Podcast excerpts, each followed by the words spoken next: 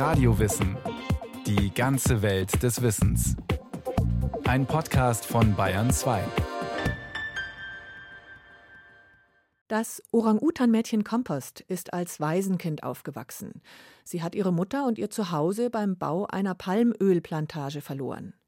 Was der großflächige Anbau von Palmöl in Indonesien, Malaysia und anderen Ländern alles zerstört und was wir dagegen tun können, erzählt Jenny von Sperber.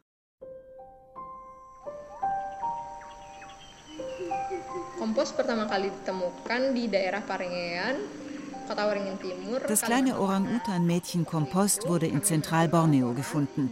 Wir haben die Nachricht bekommen, dass ein Orang-Utan-Baby allein auf einer Palmölplantage herumirrt. Unser Rettungsteam ist sofort los und hat das Baby gefunden und mit auf unsere Rettungsstation Nia Rumenteng genommen. Das war im August 2003. Die kleine Kompost war da vielleicht eineinhalb, höchstens zwei Jahre alt. Sie wog nur viereinhalb Kilo. Sie war viel zu klein für ihr Alter und unterernährt. Daran erinnert sich Sri Rahayu. Sie hat das kleine Orang-Utan-Mädchen damals gepflegt und wieder aufgepäppelt. In der Auffangstation kümmert sie sich um viele Orang-Utan-Waisenkinder, die noch zu klein sind, um ohne Mutter im Wald zu überleben. Und viele davon wurden wie Kompost aus Palmölplantagen geholt, sagt Sri Rahayu. Kompost itu dulu kan ditemukan di daerah perkebunan kelapa sawit. Da Kompost in einer neu angelegten Palmölplantage gefunden wurde, vermuten wir, dass sie und ihre Mutter in dem Wald gelebt hatten, der dort vorher gestanden hatte. Als die Plantage kam, mussten sie natürlich weg. Aber die Früchte der Ölpalmen waren das einzige Futter, das sie noch finden konnten. Für die Plantagenbesitzer waren sie deshalb Schädlinge. Wahrscheinlich wurde die Mutter getötet und Kompost wurde zum Waisenkind, ein Opfer von der ständigen Ausdehnung der Palmölplantagen in Indonesien.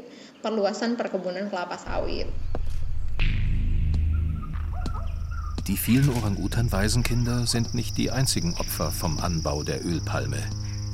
Palmölplantagen verschlingen in einer unheimlichen Geschwindigkeit den Dschungel rund um die Welt. Allein auf der indonesischen Insel Borneo soll es mittlerweile, laut WWF, 14 Millionen Hektar Palmölplantagen geben. Das ist deutlich mehr als ein Drittel der Fläche Deutschlands. Endlose, monotone Plantagen, durchzogen von Straßen, wo in Reih und Glied Ölpalmen stehen. Das Schlimme am Palmöl ist nicht die Ölpalme an und für sich. Das ist eigentlich eine tolle Pflanze, die, die ganz weit einsatzbar ist und richtig verwendet auch alle Teile dieser Pflanze genutzt werden können. Das ist Ilka Petersen, Palmölexpertin beim WWF Deutschland. Das Problematische an Palmöl ist, dass es eben in den letzten 20, 30 Jahren das Anlegen von Plantagen ohne Rücksicht auf alles einfach äh, vonstatten gegangen ist. Das heißt, es wurden Regenwaldflächen gerodet, es wurde wirklich nichts stehen gelassen, es wurde entlang von Flüssen gepflanzt, äh, Lebensraum von Orang-Utans, Tigern äh, zerstört und eben auch zum Teil leider Menschen von Flächen vertrieben, auf denen sie vorher kleinbäuerliche Landwirtschaft äh, betrieben haben oder zum Teil auch im Wald gelebt haben, indigene oder eben andere lokale Gruppen und Gemeinden. Die meisten der riesigen Palmenfelder liegen in Indonesien und Malaysia. Aber auch in Südamerika und Afrika wird die Ölpalme angepflanzt. In nur wenigen Jahrzehnten hat sich die Fläche dieser Monokultur weltweit auf rund 20 Millionen Hektar ausgebreitet, weit mehr als die Hälfte der Fläche Deutschlands, erzählt die Forstwirtin Nina Geiser von der Orang-Utan-Schutzorganisation BOS. Eine sinnvolle Landnutzungsplanung hat es dabei nie gegeben. Weil genau Plantagen einfach dort eingerichtet wurden und auch zum Teil noch werden, wo es halt wirtschaftlich Sinn macht und es wird wenig Fokus darauf gelegt, wo sind noch biodiversitätsreiche Wälder, wie könnte man zum Beispiel Korridore zwischen Wäldern aufbauen, um eben die Wanderungen der Tiere zu vereinfachen. Also es sind einfach riesige Flächen mit nur einer Pflanzenart. Und weil das eben auch ein landwirtschaftlich genutztes Produkt sozusagen ist, wird da viel gedüngt und gespritzt. Das sind oft giftige oder hochgiftige Stoffe, die da auf den Flächen verteilt werden, die dann in Flüsse sich absetzen, die dann das Trinkwasser der Bevölkerung verschmutzen und so weiter. Die Probleme, die diese riesigen Plantagen mit sich bringen, sind groß. Aber die Nachfrage nach dem Fett aus den Früchten der Ölpalme ist es eben auch. Und sie wächst ständig weiter.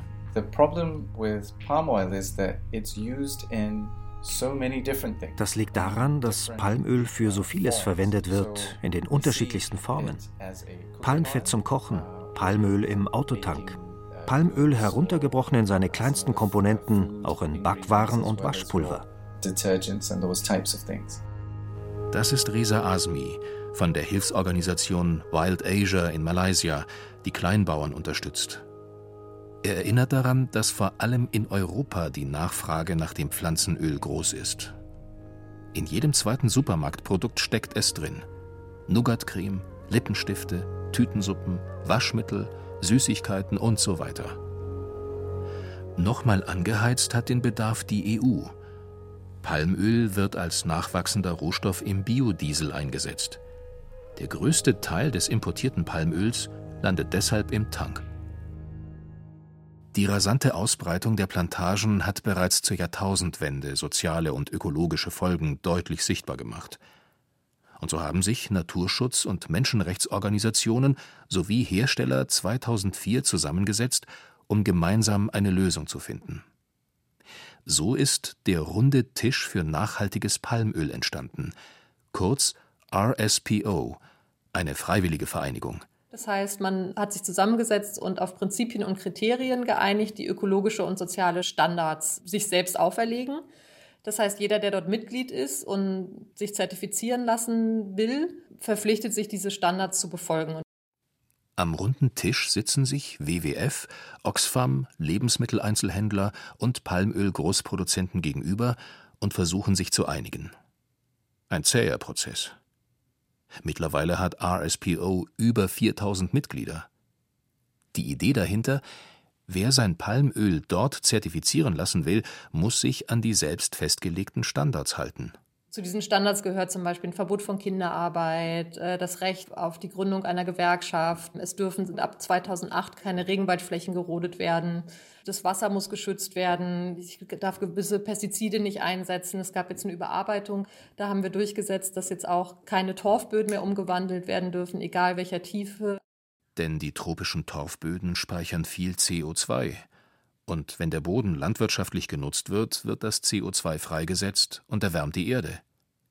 Ob sich alle an die Regeln des RSPO halten, wird von unabhängigen Institutionen überprüft. Vom TÜV zum Beispiel. Wenn ich mich nicht an die Kriterien des runden Tisches halte, dann schreitet der RSPO schon ein und kann auch Mitglieder suspendieren. Das ist auch vor zwei Jahren, glaube ich, mit einem der großen Händler und Produzenten IOI passiert. Da wurde die gesamte Mitgliedschaft erstmal auf Eis gelegt, weil es eine laufende Beschwerde beim RSPO gab, die sie nicht angemessen behandelt haben. Das heißt, alle Ware, die das Unternehmen dann auf den Weltmarkt gebracht hat, war nicht mehr zertifiziert.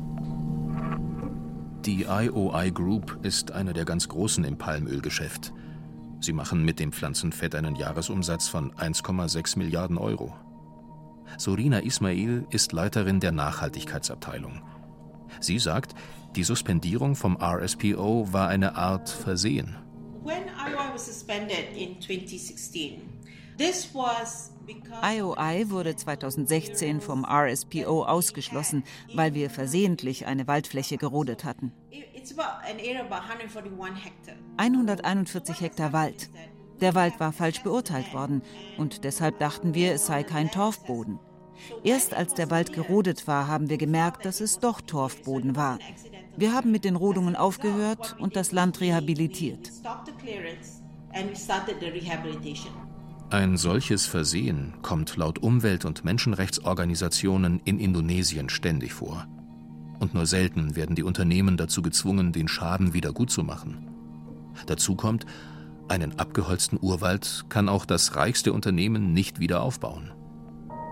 Die IOI Group ist heute wieder Mitglied am runden Tisch, lässt aber nicht alle ihrer Plantagen zertifizieren. Aus wirtschaftlicher Sicht macht so eine Zertifizierung Sinn, weil es den Stakeholdern ein gutes Gefühl gibt. Ein Gefühl von nachgewiesener Nachhaltigkeit. Trotzdem, Zertifizierungen sind teuer. Deshalb müssen Käufer für zertifiziertes Palmöl mehr bezahlen als für herkömmliches Palmöl, das nicht nach sozialen und ökologischen Kriterien angebaut wurde. Und so bleibt zertifiziertes Palmöl ein Nischenprodukt. Und für Plantagenbesitzer der Zweifel, ob sich eine Zertifizierung finanziell wirklich lohnt. Kompost ini dari awal kedatangannya dia masih menunjukkan perilaku liar. Kompost hat vom ersten Tag an ein ungewöhnlich wildes Verhalten gezeigt. Als wir sie das erste Mal in unsere Waldschule gebracht haben, wo viele Bäume stehen, zeigte sie sofort, dass sie schon ungewöhnlich gut im Klettern war. Außerdem war sie viel unabhängiger als ihre Altersgenossen. Für Kompost war das Klettern sehr einfach. Sie war von Anfang an sehr wild. Jarang-jarang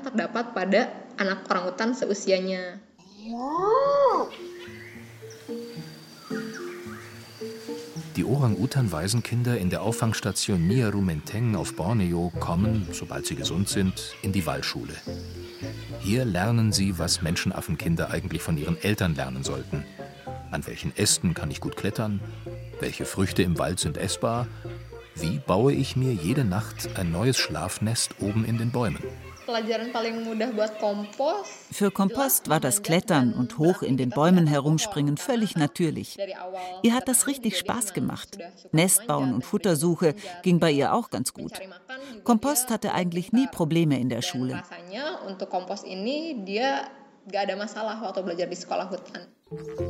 Anderen Affenweisen fällt es oft schwer, sich im Wald zurechtzufinden. Besonders wenn sie etwas älter auf die Station kommen und längere Zeit unter Menschen gelebt haben. Manche als Haustier von Plantagenarbeitern. Kompost war von Anfang an sehr wild und hatte sehr natürliche Verhaltensweisen. Deshalb hat sie auch nie wirklich Vertrauen zu einem von uns Pflegern aufgebaut. Ihre beste Freundin war ein anderes Affenmädchen, Doreen, auch eine gute Kletterin, eine sehr unabhängige Persönlichkeit. Da hat es uns nicht gewundert, dass die beiden sich gut verstanden haben.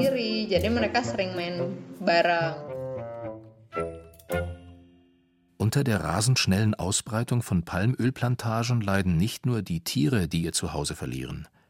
Auch viele Menschen haben schon ihr Land oder ihre Heimat verloren. Gerade in Indonesien, wo es zu Beginn des Palmölbooms in den 90ern noch keine Demokratie gab, herrschte und herrscht meistens noch das Recht des Stärkeren. Ureinwohner oder kleine Bauern haben oft keine Chance, sich gegen den unrechtmäßigen Bau einer Großplantage zu wehren. Carlo Lumban Raja setzt sich deshalb seit zehn Jahren für die Rechte von Ureinwohnern ein. Er tut das aus Überzeugung. Schon als Student war er ein Umweltaktivist, teilweise aus dem Untergrund aktiv. In Indonesien kann zu viel Aktivismus gegen die Stärkeren gefährlich sein.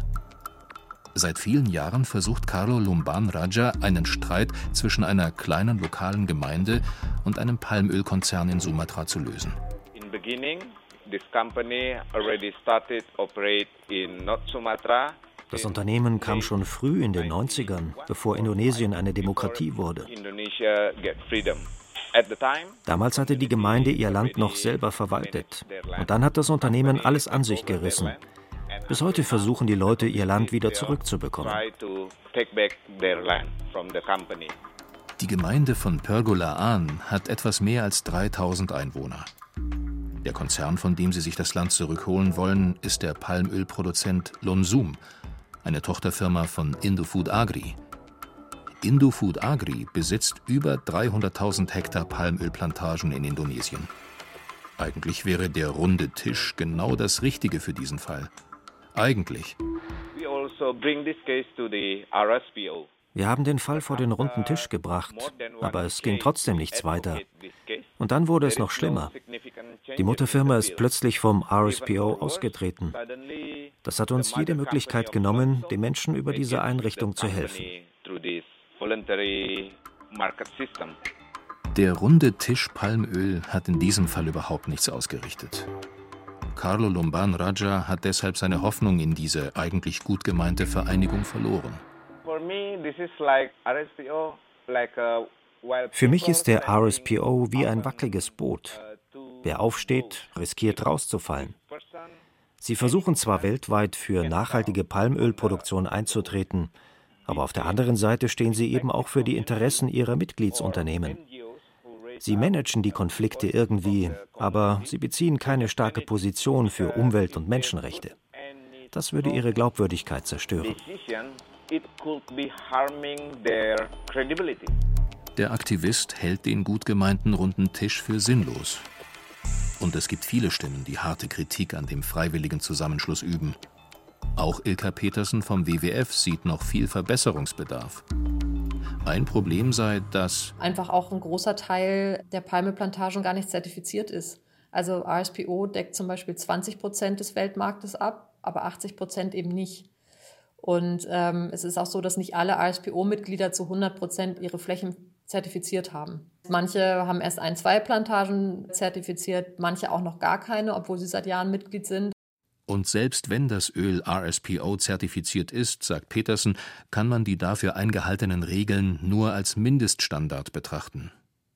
Wirklich nachhaltig produziertes Pflanzenfett oder gar Bioqualität sei das noch lange nicht. Weder in Malaysia noch in Indonesien gibt es bisher auch nur eine einzige biozertifizierte Palmölplantage. Und auch in Afrika und Südamerika ist der Anteil von Biopalmöl verschwindend gering. Dabei wäre das die beste Lösung, um den rücksichtslosen Flächenfraß einzudämmen und den Menschen vor Ort nicht ihre Lebensgrundlage zu zerstören. Und so bleibt erstmal nur das RSPO-zertifizierte Palmöl als kleineres Übel im Fokus, um die letzten Regenwälder zu schützen. Das Öl dafür kann von sehr unterschiedlichen Plantagen stammen. Und auch die Verarbeitung der Früchte in der Mühle und der Transport läuft nicht überall gleich ab. Schließlich sind es nicht nur Großkonzerne, die das begehrte Öl herstellen und zertifizieren lassen. Auch zunehmend mehr Kleinbauern sitzen als Kooperativen mit am runden Tisch. Reza Asmi arbeitet für die Organisation Wild Asia in Malaysia. Er vertritt solche Kleinbauern und bemüht sich um neue Zusammenschlüsse. True sustainability we're finding lies Echte Nachhaltigkeit ist eine Sache der kleinen Produzenten, finden wir. Denn hier gibt es viel weniger landwirtschaftlichen Input. Die Auswirkungen sind viel kleiner. Weniger Chemikalien zum Beispiel. Insgesamt haben die kleinen Palmölplantagen eine deutlich bessere Klimabilanz. Als Einzelkämpfer haben die Kleinbauern allerdings keine Stimme und auch keine Chance, sich durch den komplizierten Zertifizierungsprozess zu kämpfen. Den kleinsten Bauern fehlt manchmal sogar das Geld, ihre Früchte selber zu wiegen oder zur Mühle zu transportieren. Und das sind dann diese typischen Szenarien in tropischen Ländern. Du bist total den lokalen Unternehmen ausgeliefert. Und jeder versucht dauernd auf deine Kosten noch einen extra Dollar zu verdienen. Als Kleinbauer wirst du überall ausgenutzt. Reza Azmi hilft den Bauern deshalb, sich zusammenzuschließen und gemeinsam eine RSPO-Zertifizierung zu bekommen. Dabei ist es gar nicht so einfach, die Bauern davon zu überzeugen. Zertifizierung bedeutet schließlich zunächst mal viel Arbeit, komplizierte Bürokratie und gute Dokumentation. Das kennen viele nicht. So we would manage the auditors, we would manage the certification. Deshalb machen wir das für die Bauern. Wir versuchen diese Prozesse für sie zu vereinfachen. Am besten so, dass sie es überhaupt nicht merken. Wir gehen hin, sagen ihnen, wir können euch zwar nichts schenken, aber wenn ihr uns eure Probleme erklärt, können wir vielleicht helfen. Wir fangen an mit einfachen Fortbildungen, bringen sie dazu, zusammenzuarbeiten als Team. Viele sind dafür dankbar, weil sie bisher ganz alleine dastanden. Reza Azmi lässt jede neue Kooperative hoffen. Denn in der Gruppe werden die Kleinbauern stärker, tauschen ihr Wissen aus, betrügen sich nicht gegenseitig und bekommen wie nebenbei eine RSPO-Zertifizierung. Auch Ilka Petersen vom WWF setzt viel Hoffnung auf die Kooperativen als Gegengewicht zu den ganz Großen, insbesondere auf die Frauen. Eine ganz interessante Sache, was ich neulich von jemandem, von einem Produzenten auch gehört habe, dass man festgestellt hat, dass bei Kleinbauern die Flächen, die von Frauen gemanagt werden, viel bessere Erträge haben als die, die von Männern gemanagt werden. Da sind auch kleine Bäuerinnen dabei, die ihre Farm, ihre drei, fünf oder wie viel Hektar sie auch haben, äh, selber managen und auch selber, selber dort auf der Plantage arbeiten, zusammen mit ihrer Familie. Die Nachfrage nach Palmöl wird weiter wachsen. Da sind sich alle einig. Aktivisten, Hersteller und die internationale Politik. Aber so wie in den letzten 20 bis 30 Jahren können sich die Plantagen nicht immer weiter in die letzten verbliebenen Urwälder fressen. Auch das ist mittlerweile allen Seiten klar. Der Anbau muss rücksichtsvoller werden, muss Menschen, Tiere und Natur leben lassen. Ilka Petersen vom WWF. Es muss sich aber auch viel bei uns tun, bei uns in Deutschland auf der EU-Seite, denn wir sind ja diejenigen, die das Palmöl nachfragen.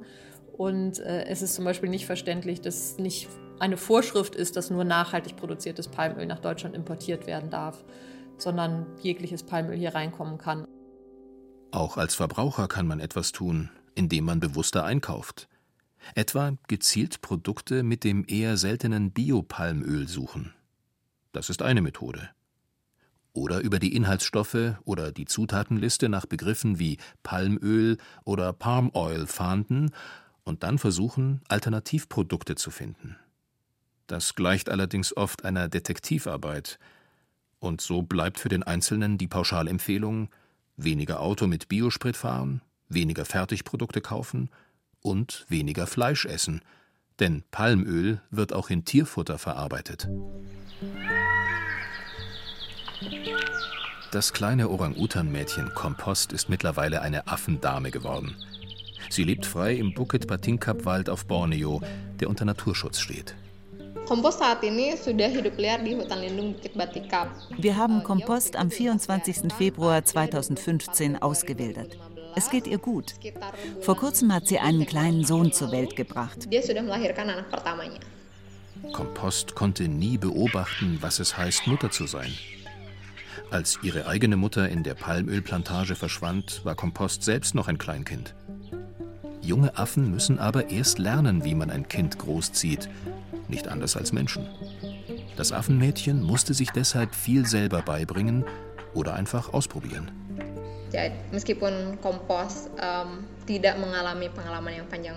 Kompost gibt sich wirklich größte Mühe, ihrem Kind eine gute Mutter zu sein. Am Anfang hat sie das mit dem Stillen nicht richtig hingekriegt, aber sie hat nicht aufgegeben und es mit Hingabe immer wieder probiert. Am Ende hat sie es dann verstanden. Komposts Baby geht es gut. Es darf in einem sicheren Wald aufwachsen, mit einer liebevollen Mutter, die bei ihm bleiben wird.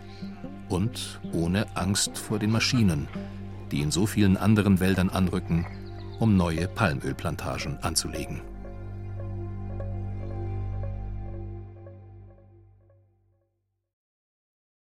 Das war ein Podcast von Radio Wissen Bayern 2. Jenny von Sperber über die Zerstörung des Dschungels durch Palmölplantagen. Regie führte Eva Demlober. In der Technik war Roland Böhm. Gesprochen haben Christian Baumann, Rahel Comtes und Carsten Fabian. Redaktion Matthias Eggert. Wenn Sie keine Folge mehr verpassen wollen, abonnieren Sie Radio Wissen unter bayern2.de slash podcast und überall, wo es Podcasts gibt.